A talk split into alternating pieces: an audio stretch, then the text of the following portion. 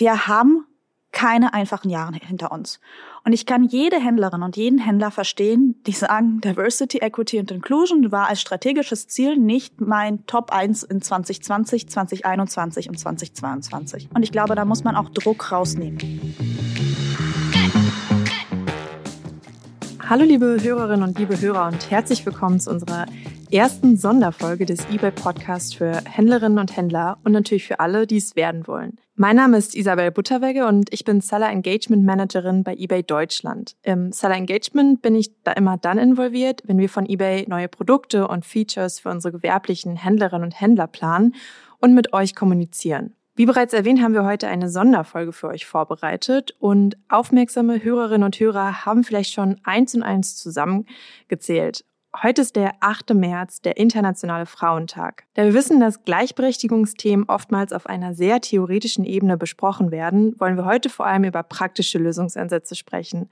Wie auch kleine und mittelgroße Unternehmen diesen Diversitätsaspekt in ihren unternehmerischen Tätigkeiten integrieren können. Und dafür haben wir uns Expertise geholt. Ähm, wir haben nämlich Dara Kosok-Spieß eingeladen, die sich beruflich und auch privat sehr intensiv mit diesem Thema auseinandergesetzt hat aber dazu gleich noch mehr. Gemeinsam widmen wir uns heute der Frage, welchen Mehrwert Diversität, Gleichberechtigung und Inklusion im Unternehmenskontext mit sich bringen. Und wir unterhalten uns darüber, wie diese oft nicht greifbar erscheinende Dimension überhaupt messbar gemacht werden kann. An dieser Stelle zwei kurze Hinweise. Im weiteren Verlauf der Folge werden wir den doch etwas schwierigen Begriff mit DE und I, also der Kurzform von der englischen Fassung Diversity, Equity und Inclusion, abkürzen. Außerdem haben wir für alle, die direkt zu den praktischen Tipps springen wollen, wieder Kapitelmarken eingefügt. Neben der bereits erwähnten Dara sitzt heute auch mein geschätzter Co-Host Tino Prop, der Category Manager für Sammeln und Seltenes, Spielzeug und Modellbau bei eBay Deutschland tätig ist, mit mir hier im Podcast-Studio. Hi Tino, schön, dass du wieder mit dabei bist. Erklär doch unseren Zuhörerinnen und Zuhörern, wieso du heute in einer Folge zum Weltfrauentag neben mir im Studio sitzt. Ja, hallo Isabel, das ist eigentlich ganz einfach. Ähm, ich möchte unsere oft doch überwiegend männliche Hörerschaft sensibilisieren und einladen, mit mir gemeinsam etwas über dieses Thema zu lernen.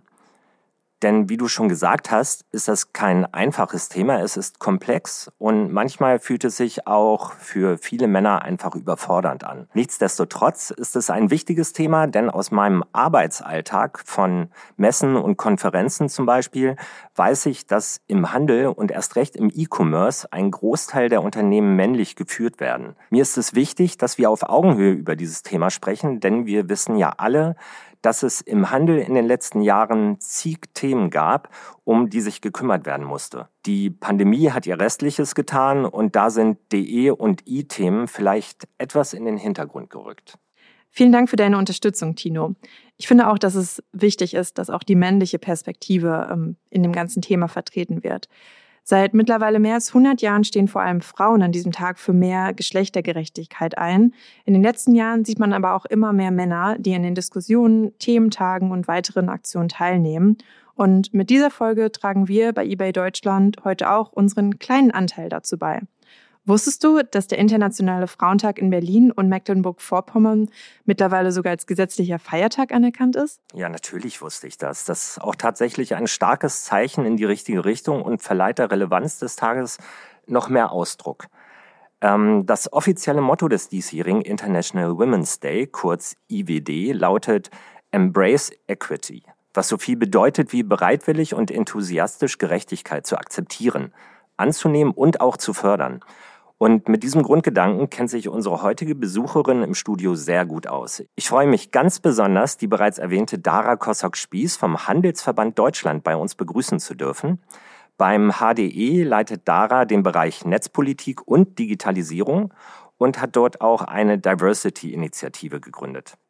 Außerdem engagiert sie sich kommunalpolitisch und leitet bei Swans die operativen und inhaltlichen Social-Media-Aktivitäten für Facebook, Instagram und LinkedIn. Swans ist eine gemeinnützige Organisation, die im deutschsprachigen Raum aufgewachsene Studentinnen und junge Akademikerinnen mit Zuwanderungsgeschichte, schwarze Frauen und Women of Color bei allen Themen rund um Beruf und Karriere fördert. Liebe Dara, vielen Dank, dass du heute bei uns bist und herzlich willkommen. Vielen Dank, dass ich da sein darf. Du engagierst dich vielseitig für DE und I. Was ist dein persönlicher Ansporn? Wie meine Mutter jetzt sagen würde, ich weiß, dass du weißt, wie du da rauskommst, aber ich habe keine Ahnung, wie du da reingeraten bist. Ähm, so ähnlich ist es hier. Also ich war schon, glaube ich, als Kind Feministin, ähm, hatte immer eine sehr starke und sehr offene äh, Meinung äh, zu allen Dingen dieses Lebens und ähm, habe mich als Feministin dann auch im Studium sehr viel damit beschäftigt und irgendwann gemerkt, Feminismus funktioniert nur intersektional, funktioniert nur, wenn er wirklich offen ist, auch für andere ähm, entsprechende Minderheiten, auch für andere äh, entsprechende ja, Diversity-Themen. Und äh, so bin ich reingeraten in das ganze Thema Diversity. Ich würde mich niemals als Diversity-Expertin bezeichnen. Ich glaube, ich bin Handelsexpertin, ich bin Digitalisierungsexpertin. Das sind die Sachen, die ich vom Kopf her sehr gut kenne, wo ich mich reingearbeitet habe, aber ich würde mich diversity-driven bezeichnen. Also alles, was ich mache, versuche ich immer durch die Diversity-Brille zu sehen und mitzugestalten. Du hattest gerade erwähnt, ähm, dass du dich für intersektionalen Feminismus einsetzt. Magst du einmal erklären, was genau das bedeutet und was du damit meinst? Wenn man es ganz simpel herunterbrechen will, dann ist es die Frage, momentan ist es, glaube ich, Thomas, der meistverbreitete Vorstandsname, den wir haben. Es ist die Frage, ob wir Thomasse durch Silkes ersetzen wollen. Also reicht es einfach, wenn wir Feminismus so verstehen, dass wir weiße Männer durch weiße, bürgerliche Frauen ersetzen? Oder möchten wir nicht das alles viel größer denken? Sprich, andere Minderheiten wie Menschen mit Einwanderungsgeschichte, ähm, Black People, andere People of Color, Menschen mit Behinderung, aber auch natürlich LGBTQI plus Menschen, dass wir die mitdenken und dass wir am Ende Fatmas in den Führungsetagen haben, genauso wie Thomasse, genauso wie Silkes, völlig unabhängig davon, ob sie hingelaufen sind oder im Rollstuhl hingekommen sind. Bevor wir dann gleich über die praktischen Tipps sprechen, äh, möchte ich nochmal bei dem diesjährigen Motto Embrace Equity einhaken. Also wir werfen gerade viel mit verschiedenen englischen Begriffen um uns. Ähm, aber wenn wir über Diversität sprechen, dann hört man öfter mal den Begriff Equality und nicht unbedingt Equity. Magst du einmal erklären, was genau der Unterschied zwischen diesen beiden Begriffen ist? Wir haben ähm, in der Studie, ich habe sie ja heute mal auch ausgedruckt mitgebracht, weil ich immer sehr, sehr stolz drauf bin, dass wir sie jetzt ausgedruckt haben, ein sehr, sehr schönes Bild, was das aufzeigt. Und zwar müsst ihr euch ein Football, Baseball, Tennisspiel, was auch immer ihr für einen Sport mögt. Ich mag ja gar keinen Sport. Bin da komplett auf deiner Seite. Dazu machen wir noch eine Podcast-Folge. wir machen, ähm, genau, das müsst ihr euch vorstellen. Und davor ist ein großer Zaun. So. Und ähm, um über diesen Zaun zu gucken, gibt es verschiedene Menschen. Menschen, die sind zwei Meter groß, Menschen, die sind vielleicht so wie ich, so knappe 1,50 oder Menschen wie Kinder, die sind dann so ein Meter groß. Und die können da nicht durchgucken. Deswegen gibt's da Kisten. Und Equality wäre, jeder kriegt eine Kiste. Ist ja gerecht. Darum geht's aber nicht. Es geht um Equity. Es geht um gerechte Teilhabe. Was brauche ich, um zu partizipieren? Was brauche ich, um über den Zaun zu gucken und mir das Tennisspiel anzugucken? Und da braucht vielleicht einer drei Kisten und der andere braucht gar keine. Das ist vielleicht nicht gerecht im Sinne von, es ist nicht gerecht verteilt, nicht jeder hat eine Kiste, aber es ermöglicht eine gerechte Teilhabe. Und genau darum sollte es uns gehen. Es sollte uns darum gehen, dass wirklich jede und jeder teilhaben kann am beruflichen Leben, sicherlich auch am gesellschaftlichen Leben, aber wir sprechen ja heute vor allem vom Handel, sprich auch an der Wirtschaft. Wenn die oder derjenige eine Kiste mehr braucht, dann ist das Equity. Und dann müssen wir Strukturen schaffen, wie wir diese Kiste hinstellen können. Dara, du hattest das eben schon ganz kurz angesprochen. Eine Studie äh, gibt es dazu. Magst du vielleicht nochmal auf die Studie eingehen? Ja, sehr, sehr gerne. Das ist mein Lieblingsthema. Ähm, wir haben als ähm, Diversity-Offensive des Handels, die, die ich ja beim HDE gründen durfte, eine Studie gemacht. Und zwar die erste Studie zum Thema Diversity, Equity und Inclusion im deutschen Handel. Haben wir nicht alleine gemacht. Wir haben uns gute, tolle Partner dazu geholt, unter anderem PwC und Google. Und haben zwei Sachen erfragt. Und zwar zum einen den Status quo. Wie sieht's gerade aus im Handel? Aber auch, weil der Status quo für mich persönlich immer zu wenig ist. Dann weiß man, wie es ist und hat aber keinen nächsten Schritt. Was mache ich jetzt damit?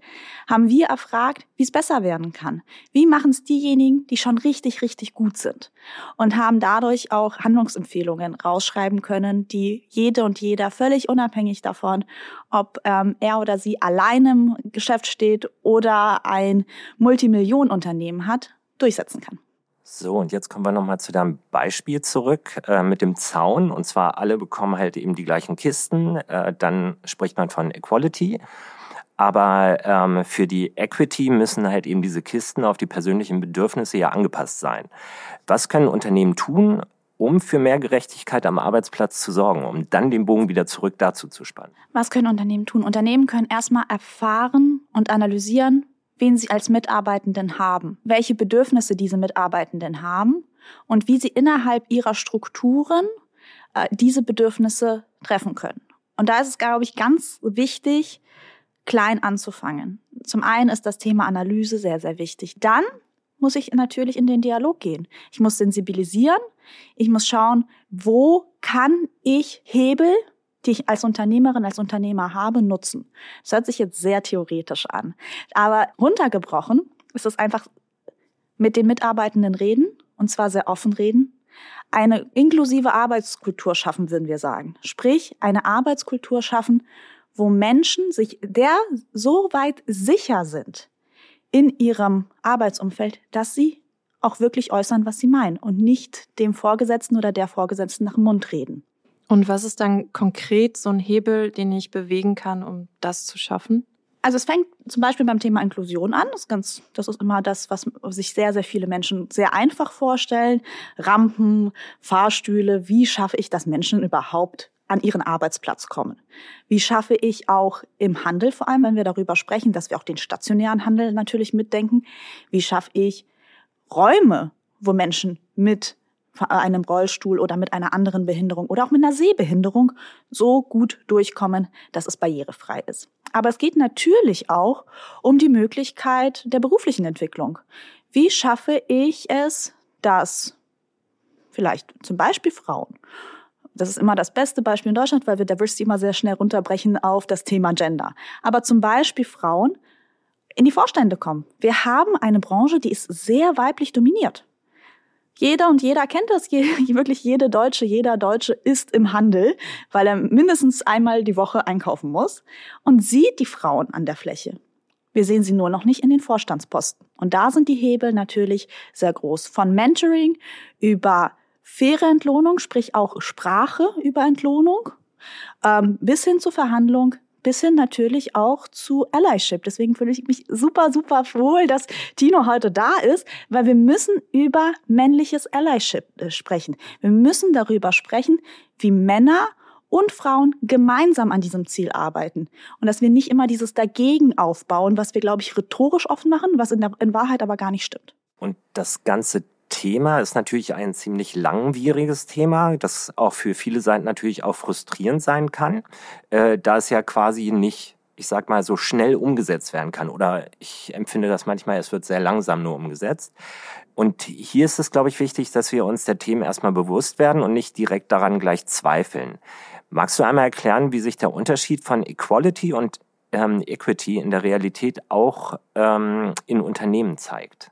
Zum einen möchte ich wirklich vorwegschieben, dass wir drei super harte Jahre im Handel hinter uns haben. Wir hatten Corona, wir hatten Ladenschließungen, wir hatten aber auch Lieferkettenprobleme, ähm, wir haben den Krieg äh, in der Ukraine, äh, wir haben äh, entsprechend auch Energie, Sorgen, ähm, entsprechend auch Verteuerungen. Wir haben keine einfachen Jahre hinter uns.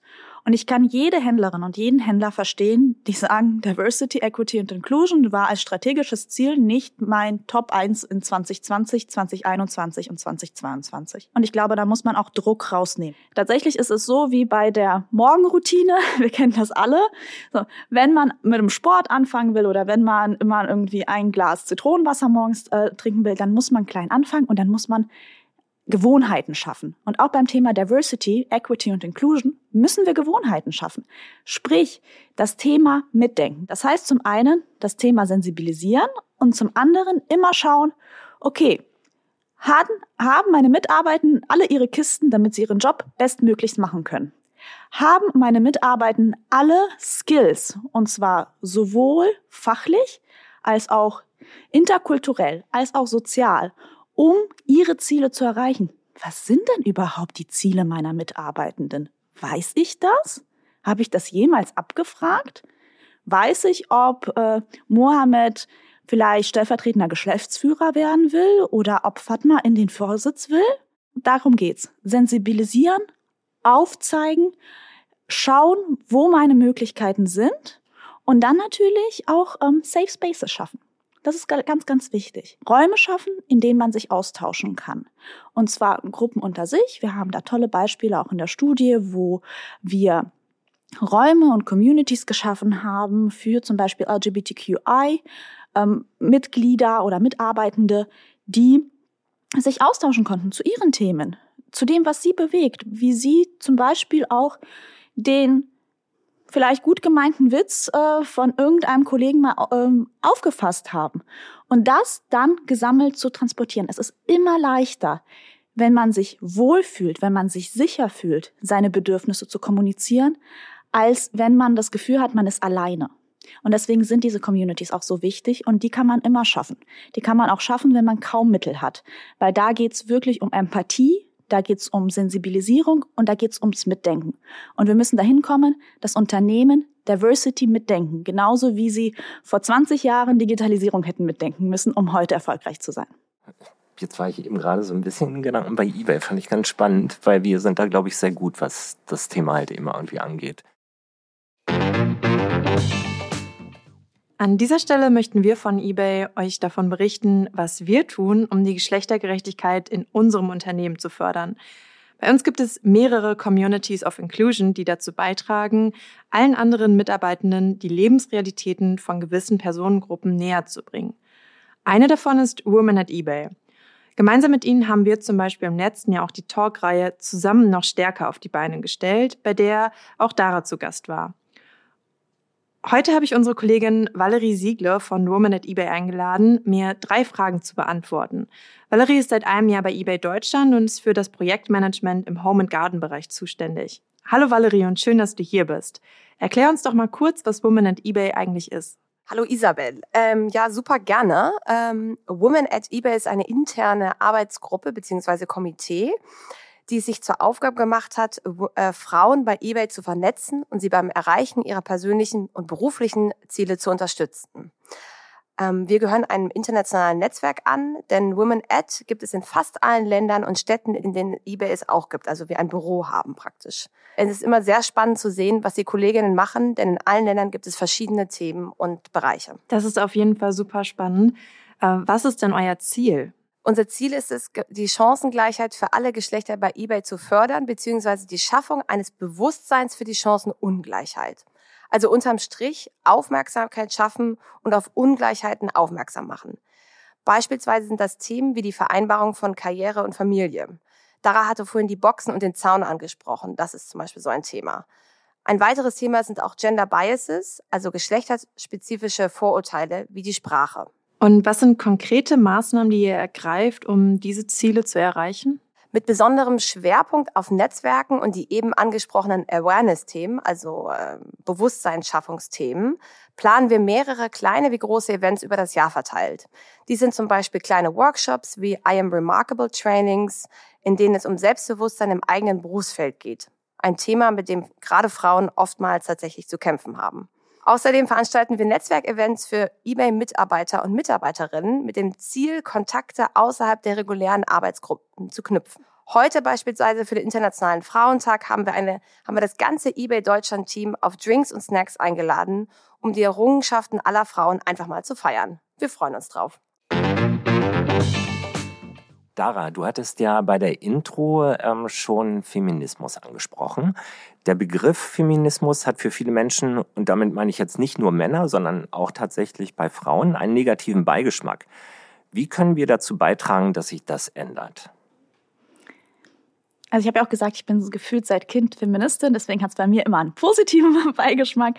Aber ich kann das natürlich total verstehen. Ich glaube, bei jeglichem Transformationsprozess und auch Diversity ist ein Transformationsprozess, ein Prozess, wo wir uns verändern, weil wir uns an Veränderungen der Umwelt anpassen. Jeder Transformationsprozess ist unangenehm, ist schmerzhaft, ist mit Wachstum über sich selbst hinaus verbunden.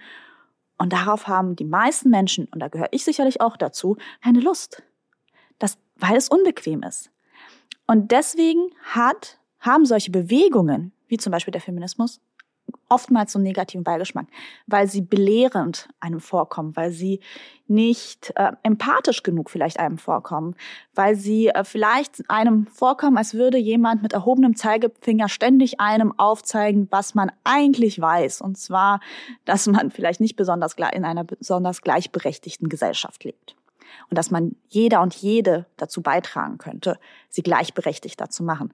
Darum geht's aber im Feminismus nicht. Also zumindest beim dem Feminismus, den ich lebe, mit äh, erhobenem Zeigefinger aufzuzeigen, du, du, du, das ist jetzt aber alles ganz schlimm. Sondern mir geht's darum, auf Augenhöhe zu diskutieren, wie wir es gemeinsam besser machen können. Weil wir können es nur gemeinsam besser. Und im Rahmen von Gesprächen, die ich ja meistens so in der Wirtschaft führe, ist es auch ganz oft aufzuzeigen, was denn die genauen Vorteile davon sind, wenn ich Diversity, Equity und Inclusion in mein strategisches Management aufnehme. Das ist essentiell, weil natürlich sind Händlerinnen und Händler vor allem eins. Händlerinnen und Händler. Sprich, sie müssen Umsatz machen. Und genau deswegen muss man natürlich auch darüber sprechen oder kann man das aufgreifen, was Diversity Management für ein Erfolgsfaktor ist. Und damit, glaube ich, bewegen wir mehr, als wenn wir nur diese moralisierende Debatte führen. Aber trotzdem ganz interessant, du hattest jetzt gerade auch wieder gesagt, ähm, das Gendern schon alleine war ja ein Riesendiskussionspunkt über die letzten Jahre.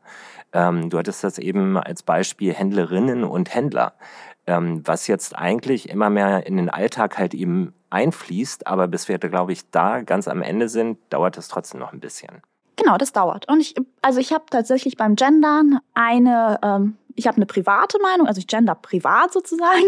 Ich ähm, gender ähm, aber zielgruppengerecht, sagen wir es mal so. Also vielleicht nicht gerade in Berlin, äh, Prenzlauer Berg in einem hippen Café, sondern Stammtisch in Fürstenwalde.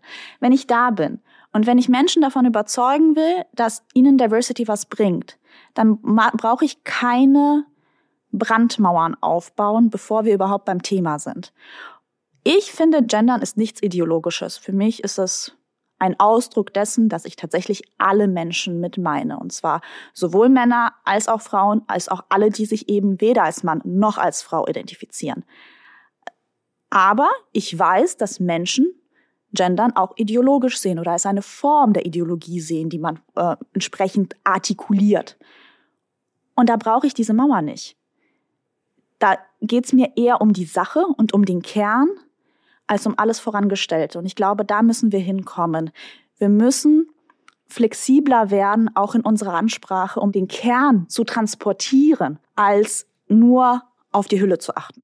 Du hattest eben schon davon gesprochen, dass es auch eben darum geht, die ganzen Vorteile aufzuzeigen, die diverse Teams mit sich bringen. Ähm, es gibt dazu auch eine ähm, ganz spannende Studie, die wir auch gerne nochmal in den Shownotes verlinken können, ähm, die eben aufzeigt, ähm, dass diverse Teams äh, tatsächlich profitabler sind. Deswegen ist es eigentlich für Unternehmen und auch du hast es gesagt, für den Handel super wichtig, dass verstanden wird, dass D und I im Unternehmen nicht nur zu mehr Akzeptanz führt und zu mehr Gerechtigkeit, sondern eben auch es geht um den Handel, auch zum größeren Erfolg im Business.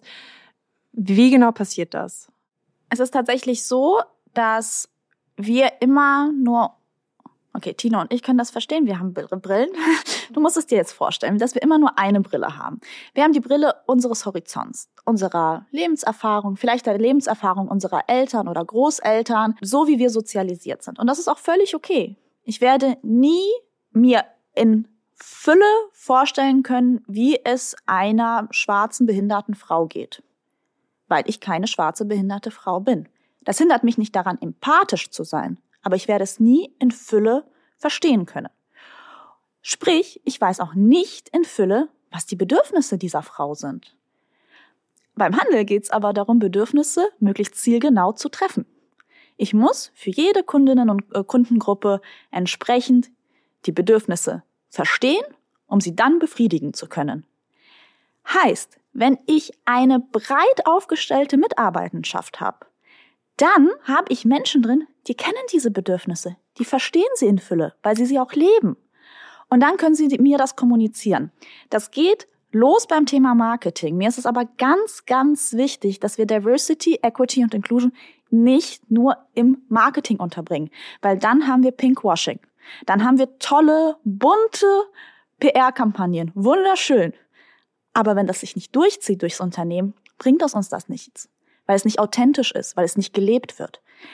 Wenn wir es aber wirklich schaffen, es in alle Unternehmensbereiche strategisch, vom Kopf her, strategisch einzubringen, dann schaffen wir es, dass Menschen sich derart wohlfühlen auf der Arbeit, dass sie diese Bedürfnisse kommunizieren und in die Arbeitsstruktur, in den Handel einbringen können. Und jetzt raus aus der Theorie, rein in die Praxis. Was bedeutet das? Das bedeutet, dass zum Beispiel schwarze Frauen krauses Haar haben oder viele schwarze Frauen krauses Haar haben. Dieses krause Haar muss anders gewaschen und gepflegt werden als mein sehr dünnes osteuropäisches Haar. Sprich auch, die brauchen zum Beispiel anderes Shampoo, andere Pflege und auch einen anderen Duschkopf. Und das ein Unternehmen, was zum Beispiel Duschköpfe herstellt, kann das erst verstehen und kann das erst implementieren, wenn es zum Beispiel eine schwarze Frau im Ingenieursteam gibt, die dann sagt, Leute, netter europäischer Duschkopf, den ihr da habt, bringt mir noch nur nichts, weil ich muss einen Tag lang meine äh, krausen Haare pflegen. Es geht wirklich um die ganzen Bereiche, gesamtheitlich, holistisch im Unternehmen. Und dann geht's auch um die Wertschöpfungskette. Dann geht's auch um HR. Dann geht's auch ums ähm, Hiring. Da geht's auch ums Marketing.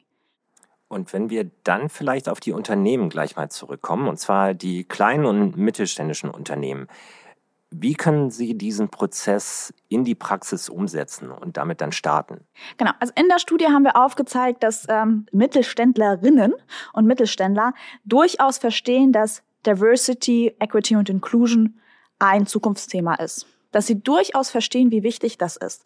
Also die eigene Sensibilisierung ist auf einem sehr guten Stand. Was momentan noch fehlt, ist die Umsetzung. Wo kann ich rein? Was, was kann ich direkt machen? Und da haben für mich Mittelständlerinnen und Mittelständler eigentlich immer einen totalen Vorteil, weil sie im Gegensatz zu Konzernen, und ja, ich weiß, die Konzerne haben dann die Ressourcen, haben das Geld, das umzusetzen, aber im Gegensatz zum Konzern haben sie einen Überblick. Sie haben meistens genau diese familiäre Atmosphäre. Eigentlich etwas, was prädestiniert ist für genau diesen inklusiven, sicheren Arbeitskulturweg. Eben weil sie ihre Mitarbeitenden kennen, weil sie meistens wissen, wo die hinwollen, was auch vielleicht ihre Situation gerade im Leben ist, weil sie sehr nah dran sind. Und da ist es ganz wichtig, im allerersten Schritt, wie gesagt, zu sensibilisieren. Und zwar sich selbst zu sensibilisieren für das Thema. Auch da völlig eingeschränkt im Rahmen des Möglichen. Keiner muss jetzt noch nebenbei eine komplette Weiterbildung im Diversity, Equity und Inclusion Management machen. Ich glaube, das ist ganz, ganz wichtig. Ganz viele Menschen, die dann was machen wollen, überfordern sich zum Teil auch selber, weil es einfach so vieles gibt. Einfach klein anfangen. Vielleicht auch mit einer Zielgruppe anfangen. Also vielleicht fange ich an mit Menschen mit Behinderung. Oder ich fange an mit Menschen mit Einwanderungsgeschichte. Und ich schaue mir an, was gibt's dazu? Was, äh, was gibt's da für Unternehmensstrategien? Wie kann ich Menschen gewinnen? Wie kann ich Menschen behalten? Wie kann ich Menschen fördern? Dann ins offene Gespräch gehen. Also sich selbst sensibilisieren, aber auch ähm, die anderen im Unternehmen zu sensibilisieren. Und da ist für mich immer die Frage, und das passt sehr, sehr gut zum Weltfrauentag, wen wollen wir denn eigentlich bei Inclusion inkludieren? Wollen wir die Minderheiten an die Mehrheit anpassen? Das ist das, was wir so in den 90ern, 2000ern gemacht haben mit Girls Boss und äh, mit, äh, du musst dich einfach nur äh, reinhängen und du musst einfach nur gut genug verhandeln, dann wirst du genauso hart sein im Business wie der Mann und dann bist du auch erfolgreich. Oder wollen wir die Mehrheit für die Minderheiten sensibilisieren und aufzeigen, wir sind alle unterschiedlich. Es ist auch okay, unterschiedlich zu sein. Wir müssen trotzdem Strukturen schaffen, die uns im Rahmen von gerechter Teilhabe, im Rahmen von Equity die gleichen Zugänge schaffen. Und das ist eine strukturelle Frage und das ist keine individuelle Frage. Und dann geht's aber tatsächlich auch um äh, die Frage, wie befördere ich? Sehr simpel. Was sind meine Kriterien, wie ich befördere? Was sind meine Kriterien, wie ich Gehaltsverhandlungen mache? Ist es einfach nur, ach, der ist nett, der kriegt mal 20 Prozent obendrauf? Oder habe ich wirklich Kriterien? Weil wenn ich es systematisch mache, dann baue ich genau diesen Bias. Noch ein Wort aus dem neuen Denglisch. Aber genau diese Vorurteile, die wir alle haben, die habe ich und die haben wir alle. Dann baue ich die aber ab, weil ich die auf schwarz auf weiß auf Papier habe und da kann nicht stehen, Mensch, der Tino, der ist so ein netter Kerl. Ich bekomme keine 20 Prozent mehr, ich sag's dir nur. Oder, Mensch, der hat so einen grauen Pulli, ach, grau erinnert mich an Regenwolken, 20 Prozent runter. So, das kann ich nicht auf dem Papier schreiben, das kann ich nicht systematisch machen. Und deswegen, das ist die Möglichkeit, das zu umgehen. Du hattest gerade auch Gehaltsverteilung oder Gehälter angesprochen. Da haben wir ja in Deutschland ja auch diesen wunderbaren Begriff Gender Pay Gap, dass halt eben Männer und Frauen nicht gleich verdienen, auch in gleichen ähm, Anstellungen, sage ich mal. Also wir haben ja da als Handel äh, großen Vorteil, weil wir sehr, sehr viel über Tarif regeln, das muss man sagen. Also, ähm, aber natürlich, wir kennen es alle, ähm, ab einer bestimmten Gehaltsstufe, und dann sind wir wieder beim Thema, wie viele Vorständinnen haben wir so im, äh, in der deutschen Wirtschaft grundsätzlich, auch nicht nur im Handel, haben wir immer noch das Thema Verhandlung. Wenn du nur gut genug verhandelst als Frau, dann kriegst du gefühlt das Gleiche. Und wir wissen ja, dass das nicht stimmt. Also es gibt ja Studien, die ganz genau nachweisen, dass das nicht stimmt. Auch weil wir eben genau diese systematischen Fragen nicht haben. Da, wo wir bei Tarifen sind, das ist alles systematisiert. Da haben wir das Problem nicht. Da, wo es nicht systematisiert ist, da haben wir die Gender Pay Gap immer noch und zwar auch bereinigt, völlig unabhängig davon, welcher Tätigkeit ich nachgehe sozusagen, sondern auch bei gleicher Tätigkeit gleicher Anstellung, gleicher Zeit der Anstellung habe ich ähm, immer noch die Gender Pay Gap. Und ich glaube, in einem so reichen und in einem so auch gut gebildeten Land wie Deutschland brauchen wir das nicht. Also könnten wir das sehr schnell äh, lösen und äh, unter anderem natürlich auch in dem Unternehmen reflektieren, wie sie Verhandlungen wahrnehmen, wie sie Gehälter vergeben und wie sie befördern und besetzen. Ich finde das ganz spannend, weil viele Punkte, die du, du benannt hast, wir hatten vor einigen Wochen ähm, jemanden da, einen Persönlichkeitscoach, äh, und sie hatte mit uns ähm, eben über Mitarbeiterführung gesprochen. Und viele der Dinge, dieses Bewusstsein auf die Mitarbeitenden eingehen, ähm, auch quasi schon im Hiring-Prozess äh, auf Bedürfnisse achten und so weiter, ähm, das ist ziemlich deckungsgleich mit dem, was du auch gerade erzählt hast. Ähm, nun ist es aber so, dass viele, und ich spreche jetzt äh, von den kleinen Händlerinnen und Händlern, die bei eBay verkaufen, sind Ein-Mann-, Zwei-Personen-Unternehmen. Die sind super klein, haben sehr viel zu tun ähm, und wenig Ressourcen, wenig Budget. Du hast es eben auch kurz angesprochen. Ähm, also da sind natürlich ganz andere Mittel da als zum Beispiel bei Google PwC, die euch dann bei einer Studie unterstützen. Was wären denn neben dieser gedanklichen Sensibilisierung noch so ein, zwei Handlungsempfehlungen, die du denen mit an die Hand geben würdest? Gut, Mitarbeitendenführung bei einem ein Frau- oder ein Mann-Betrieb wird schwierig. Also auch Selbstführung ist ein großes Thema, aber ich glaube, da brauchen wir nicht so viele Diversity-Aspekte. Die Frage ist tatsächlich, wie möchte ich vielleicht meine Kundinnen und Kunden aus der Diversity-Sicht verstehen? Und da gibt's ganz viele Möglichkeiten, sich weiterzubilden. Auch da komplett den Druck rausnehmen. Ich muss nicht 700 äh, Webinare online machen und äh, bei allen Meetups dabei sein, die es irgendwie in meiner Stadt gibt zu dem Thema und äh, 15 akademische Paper lesen, sondern mir anschauen, okay, was sind Themen, ähm, die wie ich Kundinnen und Kunden erreiche. Also da haben wir zum Beispiel beim HDE auch den Online-Monitor. Da zeigen wir jedes Jahr auf, wie sich der Online-Handel entwickelt. Völlig sozusagen unabhängig vom, vom Aspekt Diversity, Equity und Inclusion. Aber wir haben, seit es ähm, die Diversity-Offensive gibt, auch immer einen Diversity-Aspekt mit drin. Und da haben wir unter anderem abgefragt, letztes Jahr, wie die Kundinnen und Kunden Online-Geschäfte wahrnehmen. Sprich, wie nehmen Sie diverse Teams wahr und wie nehmen Sie homogene Teams wahr? Und da werden homogene Teams immer schlechter wahrgenommen. Also diverse Teams werden bei Freundlichkeit, aber auch bei Kompetenz, bei Professionalität, bei Vertrauen, bei all diesen Schlüsselkategorien bei uns im Handel als besser wahrgenommen. Und jetzt wieder, wie setze ich es um? bei der Frage, wie nehme ich Bebilderung wahr in einem Online-Shop? Ist das für die Kundinnen und Kunden kaufentscheidend? Ist es tatsächlich, je jünger die Kundinnen und Kunden sind, desto kaufentscheidender ist eine diverse Bebilderung. Sprich, je vielseitiger, je vielfältiger die Menschen bei meiner Bebilderung sind, desto eher spreche ich jüngere Kundinnen und Kunden an. Wenn ich zum Beispiel als eBay-Händlerin mir überlege, dass mein Produkt eigentlich perfekt für die Gen Z ist, aber ich sehe einfach, bei mir bestellt immer nur die Oma von Gen Z, dann könnte ich mir zum Beispiel überlegen, hm, vielleicht liegt es daran, dass meine Bebilderung ein 40-jähriger Mann äh, in Cargohosen ist und vielleicht nicht gerade die Gen Z anspricht. Das sind alles Momente, die kann ich auch als Einzelunternehmerin machen. Da muss ich mich nur ein bisschen reinfuchsen und das geht auch mit Spaß. Ich glaube, das ist auch ein Thema, was wir in Deutschland oft haben. Wir haben immer das Thema Weiterbildung, Weiterentwicklung. Es, es muss richtig doll wehtun, damit es gut ist. Das muss richtig unangenehm sein. Es muss wirklich ganz viele Fußnoten und, und unglaublich anstrengend sein. Nur dann ist es was wert. Das ist es nicht.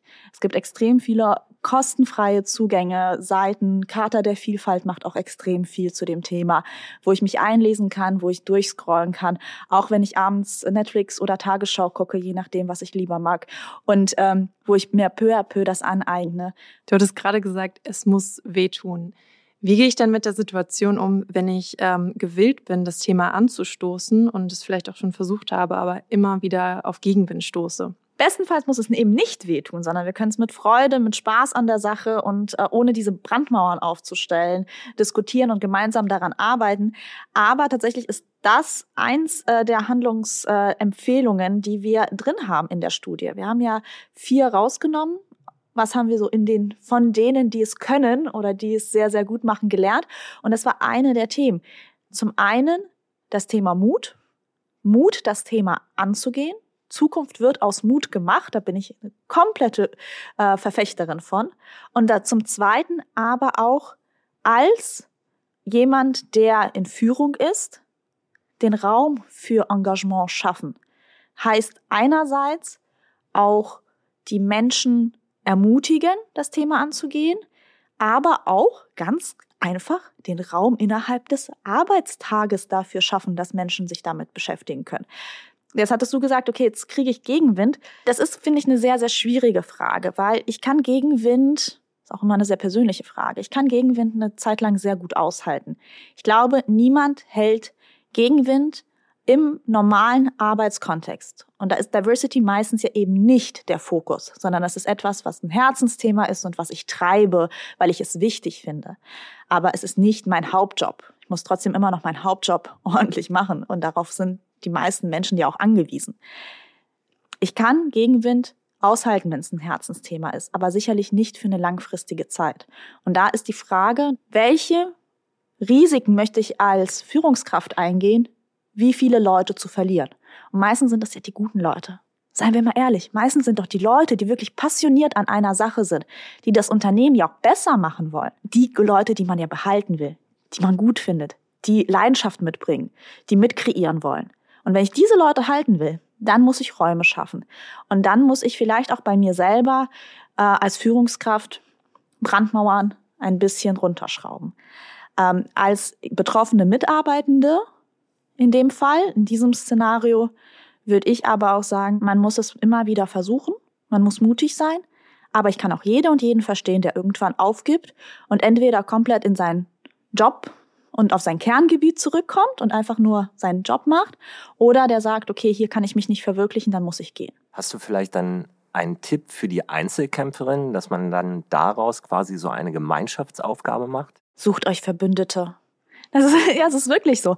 Äh, sprecht über das Thema, ähm, sprecht das Thema an in der Kaffeepause, ähm, in der Kaffeeküche, beim Rauchen. Für diejenigen, die rauchen, äh, ist ja auch ein soziales Element bei der Arbeit, habe ich zumindest gehört. Ähm, sprecht es an. Man ist es immer wieder erstaunlich, wie viele Menschen sich eigentlich damit auseinandersetzen und es nicht kommunizieren oder es nicht für relevant halten. Ganz viele ihre Kenntnisse für irrelevant halten, obwohl sie eigentlich total spannend sind und total viel einbringen können. Vernetzt euch und ab, ab der Vernetzung braucht es aber irgendwann einen strategischen Schritt. Ähm, das ist tatsächlich was. Also vernetzen, ja, drüber sprechen, ja, Aber bevor das in so ein Geraune überwächst und in eine kollektive Unzufriedenheit, braucht es diesen strategischen Schritt ins Machen. Und dann kann man sagen, okay, dann machen wir jetzt eine Diversity-Gruppe auf und wir machen eine kleine AG auf und äh, wir überlegen uns, das sind die drei Schritte, die möchten wir hier im Unternehmen in den nächsten zwei Jahren ändern. Und dann geht man damit zum Chef oder zur Chefin und sagt, schau mal, das würden wir uns wünschen. Das sind Sachen, die sehen wir und die funktionieren noch nicht gut. Wir sind uns da einig und wir sind eine Gruppe von fünf Leuten und wir haben es und wir sind passioniert und wir sind gut bei der Sache dabei und wir würden uns freuen, wenn uns da unterstützt. Und in meiner Erfahrung, auch mit sehr vermeintlich konservativen Unternehmen, funktioniert das, weil wie gesagt, Führungskräfte, wirklich gute Führungskräfte, die möchten passionierte, engagierte Mitarbeitende behalten und die schätzen das sehr wert. Ja, und der Chef oder die Chefin wird ja dann wahrscheinlich fragen, ähm, schön, wir haben diese drei Schritte, ihr könnt sie angehen. Woran erkennen wir, dass wir erfolgreich damit waren? Ja, Messbarkeit.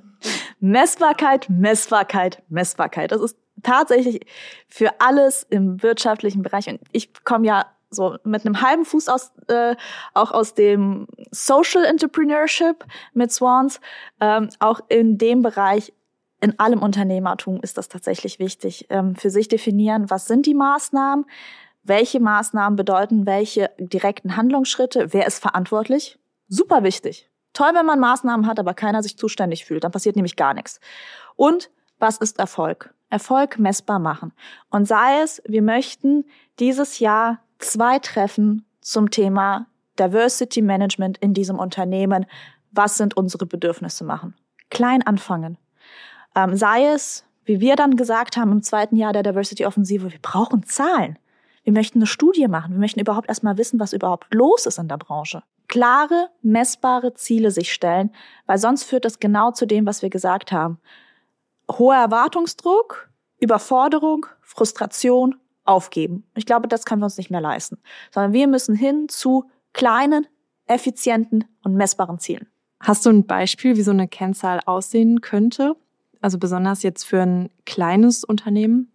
Ja, ähm, ich habe zwei Beispiele also einfachste ist immer, wir sind immer noch bei dem Thema auch Auszubildende, das ist ja ein riesengroßes äh, Thema. Wie gewinne ich Auszubildende? Wie halte ich Auszubildende? Auch da der Markt, wir haben, wir haben einen großen Wettbewerb um, um junge Leute, um Auszubildende. Da ist auch die Frage, ja, wen spreche ich denn an? Wo spreche ich die Leute an? Wie spreche ich die Leute an? Das könnte man sich natürlich äh, vornehmen und sagen, okay, ich möchte dieses Jahr meine Suche nach Auszubildenden so gestalten, dass ich ein vielseitiges Angebot habe an möglichen Kandidatinnen und Kandidaten. Aber auch darüber hinaus, ich kann ja nicht als äh, kleines Unternehmen oder vor allem so als zwei, drei, vier, fünf Mann, Frau Betrieb ständig neue Leute einstellen. Da könnte ich mir jetzt zum Beispiel überlegen, gut, äh, ich möchte dieses Jahr als Kennzahl für mich zwei Workshops machen und zwar das erste, weil ich habe drei Frauen im Unternehmen und zwei davon haben Einwanderungsgeschichte und zwei Männer im Unternehmen und einer davon ist schwul. Also möchte ich dieses Jahr für mich als Ziel setzen, ich mache zwei Workshops. Das eine zum Thema Sexismus, weil ich möchte mal wissen, wie die Frauen das überhaupt in meinem Unternehmen erleben. Ist das überhaupt ein Thema für sie? Und wie ist denn da so die entsprechende ähm, Kommunikation im Team? Und das zweite Thema, was ich gerne setzen würde, wäre das Thema äh, LGBTQI. Weil wir haben diesen einen Kollegen, das weiß ich, aber ehrlich gesagt, ich habe so gar keine Ahnung, was das Thema bei ihm macht und wie es ihn umtreibt. Und ich fände es gut, wenn das ganze Team sich damit mal auseinandersetzen würde. So, und dafür brauche ich jemanden, der das steuert. Das macht jetzt meine Assistentin. Gut, die wird das machen. Dafür braucht sie jetzt 20 Stunden in drei Monaten damit sie das alles ordentlich aufsetzt und wir auch gute Schnittchen haben, damit sie die gut bestellen kann. Und das Zweite, ich brauche jemanden, der das leitet. Hm. Na, von uns im Team, das ist ja doof, wenn, der, wenn das einer von uns macht. Wir haben ja auch alle nicht so wirklich Ahnung. Das soll, äh, das, da müssen wir uns mal auf die Suche geben. Da gibt's bestimmt so Menschen, die kennen sich aus. Nennt man Coaches oder Trainerinnen. So, das sind meine zwei Sachen.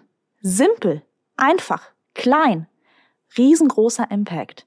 Wir müssen nicht das Rad neu erfinden und wir müssen es auch nicht in Brand stecken, damit es rollt. Wir müssen einfach nur loslegen. Und wie gesagt, dafür muss ich wissen, mit wem arbeite ich überhaupt zusammen? Was bewegt die Leute? Was wollen diese Leute? Und daraus kann ich dann Maßnahmen ableiten.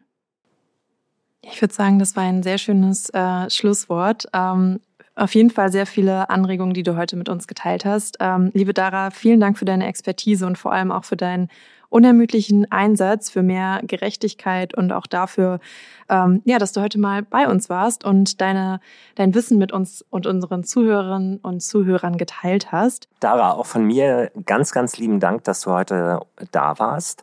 Äh, du hast ganz viel Licht ins Dunkel gebracht. Ich bin nun noch mehr davon überzeugt, dass Geschlechtergerechtigkeit und wie ich heute gelernt habe, die intersektionale Perspektive dieser uns alle etwas angeht. Ich danke euch beiden, dass ich da sein durfte. Für den leckeren Kaffee danke ich auch und vor allem für das Zuhören, weil ich glaube, es ist wirklich wichtig, dass wir ins Sprechen kommen, dass wir ins Zuhören kommen, ist wichtiger als sogar das Sprechen und äh, dass wir Räume schaffen, Räume, wo wir diese Themen ansprechen und dann irgendwann auch operationalisieren können. Deswegen danke für euren Einsatz, danke für diese Podcast-Folge und allen einen fantastischen Frauenkampftag. Vielen lieben Dank. Liebe Zuhörerinnen und Zuhörer, wir freuen uns immer über euer Feedback. Ihr helft uns, eBay als Marktplatz und unseren Podcast weiter zu verbessern. Schreibt uns gerne in der eBay Community, ob euch unsere Tipps weitergeholfen haben oder wie ihr mit dem Thema Diversity Management in euren Unternehmen umgeht. Ja, und solltet ihr weitere Fragen zu dem Thema an Dara oder auch an Valerie von Woman at eBay haben, könnt ihr uns diese gerne auch über die eBay-Community zukommen lassen und wir kommen dann schnellstmöglich mit einer Antwort auf euch zurück. Ansonsten findet ihr weiterführendes Material wie immer in den Show Notes und vergesst nicht, uns da, wo ihr uns gerade hört, ein Abo oder auch ein Like dazulassen. Das hilft unserem Podcast dabei, weiter zu wachsen. Und damit, tschüss und bis zum nächsten Mal. Und tschüss. Bye.